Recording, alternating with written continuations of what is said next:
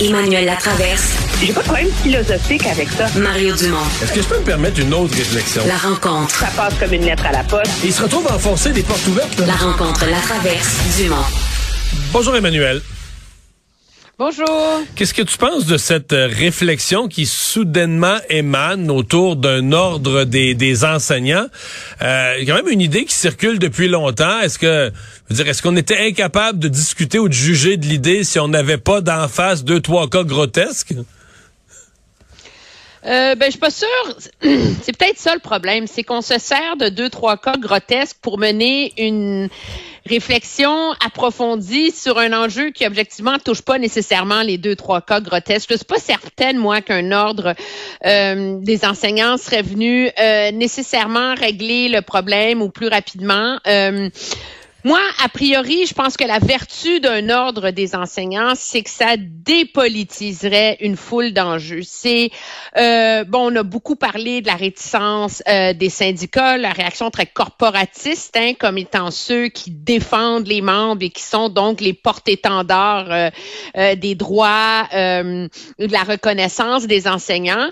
Et Monsieur Drainville est très critiqué aujourd'hui pour avoir fermé la porte, mais qu'on l'écoute sur le fond, il n'a pas tort en disant que la loi sur l'instruction publique couvre tout l'élément de la formation.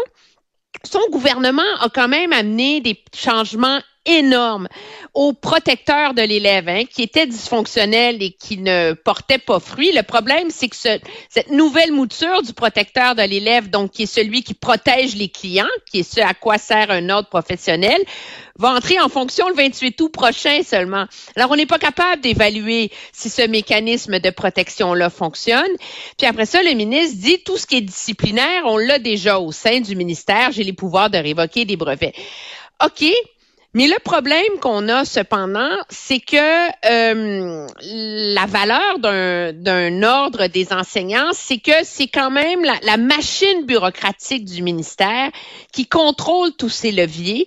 Et c'est ça qui envenime, je pense, beaucoup des rapports finalement, parce que ça devient un rapport patronal syndical dès qu'il est question de ces affaires-là. L'avantage d'un ordre professionnel serait de dépolitiser euh, ces enjeux-là, que ce soit la formation, la reconnaissance des diplômes euh, et les mesures disciplinaires. Est-ce que c'est la solution au cas qui nous préoccupe? Je ne suis pas certaine parce que plus les jours passent, plus on se rend compte qu'on a un portrait incomplet de ce qui s'est passé. Euh, hier, la nouvelle, c'est que le directeur euh, de l'école avait été suspendu, qu'il y avait une enquête en cours, qu'il avait été informé, qu'il avait rien fait, etc. Aujourd'hui, Marois Risky se lève à l'Assemblée euh, nationale et cite euh, de la correspondance qu'elle a en main euh, et qu'elle m'a lu au téléphone. C'est noir sur blanc. Là. Euh, monsieur le directeur a pris cette plainte-là au sérieux. Il a transmis, dit-il, la plainte à l'avocate de la commission scolaire. Les ressources humaines étaient dans le coup. Il contactait d'autres parents. Alors là, tu dis, OK, finalement, c'est pas le directeur qui aurait échappé le ballon, c'est la commission scolaire qui aurait échappé le ballon. Puis là, on se dit, ben, de toute façon, quand l'intégrité physique d'un enfant est remise en question, pourquoi la DPJ n'a pas été appelée? Alors, Ouais, mais, mais, Emmanuel, c'est aussi, c'est aussi la question, c'est que si l'intégrité physique d'un ou des enfants est en cause, pendant qu'on se passe le message d'un à l'autre, puis qu'on s'écrit du directeur à l'avocate, puis que l'avocate regarde il faudrait que quelqu'un agisse dans la classe, là. On on peut pas laisser la situation perdurer en disant, ben, nous autres, ça va nous prendre un mois ou deux pour checker ça. Mais l'enseignante aurait été rencontrée. Mais c'est ça le, mais le problème, c'est qui fait pas sa job, puis on le, on le comprend pas bien encore, ce qui fonctionne pas. Puis je pense que la réalité, c'est que quand M. Drainville dit qu'il a confié ce cas-là à son enquête générale plus large, qui se pose aussi sur le problème de toutes les, les allégations d'agression sexuelle dans les écoles, euh, de harcèlement sexuel, tu dis, OK, il y a un côté de la, de la vigilance, de la protection des élèves qui échoue dans notre système. Je pense qu'il faut comprendre le pourquoi du comment avant de s'imaginer qu'un ordre des professions serait vraiment la meilleure chose à faire, tu sais. Ouais. Non, effectivement. Je dis pas que c'est pas valable, mais. Mais, euh, exemple, euh, dans son, son, son, son, enquête, là, c'est si Bernard Drinville avait senti une marge de manœuvre politique. Il aurait pu dire, ben la question de l'ordre, de qu'est-ce que ça pourrait faire, je la soumets. Ce groupe qui étudie euh, le, le, le, les, les, dossiers d'agression ou de mauvais comportement des enseignants pourrait inclure dans sa réflexion qu'est-ce que ça donnerait, euh, puis comment dans d'autres provinces, par exemple la province voisine, ça agit un ordre. Euh, ce que je sens, c'est qu'il veut même pas aller là. Il veut pas, il veut pas parler de ça. Il veut pas. C'est comme une boîte de Pandore au Québec qu'on veut pas, qu'on veut pas du tout toucher, ouvrir ou même euh, évaluer. Et je veux qu'on se parle de ce qui s'est passé, évidemment, des, troubles au Soudan qui ont mis en danger les Canadiens qui étaient sur place.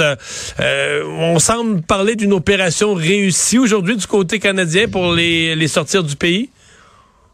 Ouais, en sortir quelques-uns du pays. Ouais, quel... qu'il faut dire là. Puis j'essaie pas d'être euh, d'être baveuse là-dedans là, mais on a quand même il y a eu deux vols, un avec 45 personnes sur le vol. On ne sait pas il y a combien de Canadiens dans les 45. Il y a un autre vol avec 73 Canadiens. Donc, au total, le Canada a réussi à évacuer 118 personnes depuis le début de la semaine.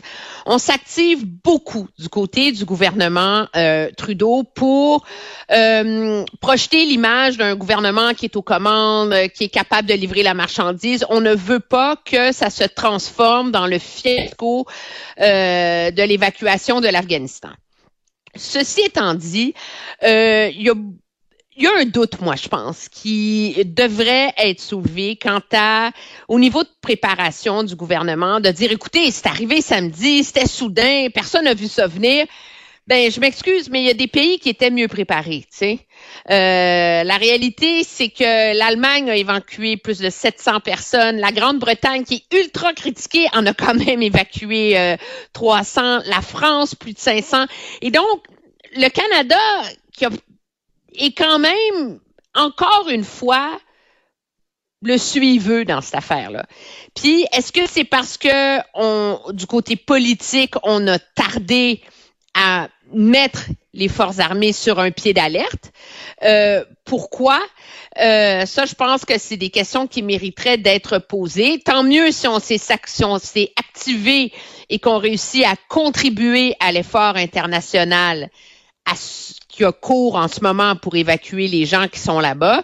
Mais on est encore dans un cas où le Canada ne brille pas, je pense, par sa force de frappe. Mais tu sais, on, accepte à un certain point que dans des affaires comme ça, le Canada n'est pas le plus équipé, c'est pas le plus gros pays, c'est pas un leader. Mais il n'y a pas un point où tu dis, ben, quand, quand t'es pas capable de mener tes propres affaires à un moment donné, euh, comme disait Jean Lapierre, tu t'accroches à la queue de côte de quelqu'un d'autre. Là, tu comprends? Tu te dis, ben là, moi, je vais, me coller sur l'action d'un tel pays ou d'un allié, puis si lui, il sort ses ressortissants, tu sais, je, je, je, je, vais le limiter au même rythme, puis en même ben, temps... C'est ce qu'on a fait en début de semaine. Entendons-nous, là. Euh, je veux dire, il y a des Canadiens qui ont été euh, évacués euh, soit par via le navire de l'Arabie Saoudite qui est sorti de du sud du Soudan. il y a des Canadiens qui ont été évacués par les Britanniques jusqu'à Chypre. moi, je pense qu'un un des éléments qui complique la tâche du Canada légalement, c'est que le Canada évacue non seulement ses citoyens, mais les, ses citoyens, leurs proches et les résidents permanents. Et ça, ça crée des, de la friction avec d'autres pays qui ne vont pas jusque-là. Mais c'est sûr que le Canada, on n'est jamais particulièrement équipé et on n'est jamais les premiers rentrés, puis on n'est jamais les plus prêts euh, à, à, à, aider. Et ça, euh, c'est malheureux. Puis je pense qu'on en parlait la semaine dernière. C'est un symptôme du, du sous-financement, du sous-équipement, du sous-niveau de, préparation euh, des forces armées euh, canadiennes. Ça enlève rien au talent des militaires qui font partie des forces spéciales, ça enlève rien au talent des pilotes de, d'avions Hercule euh, qui sont là en ce moment. Mais en même temps, je veux dire, on n'arrête pas de nous dire qu'on a un, bateau ravitailleur, qu'on a euh, une frégate dans la région, puis c'est drôle, euh, on n'a pas évacué personne par bateau à date là. Merci Emmanuel, à demain. Ah.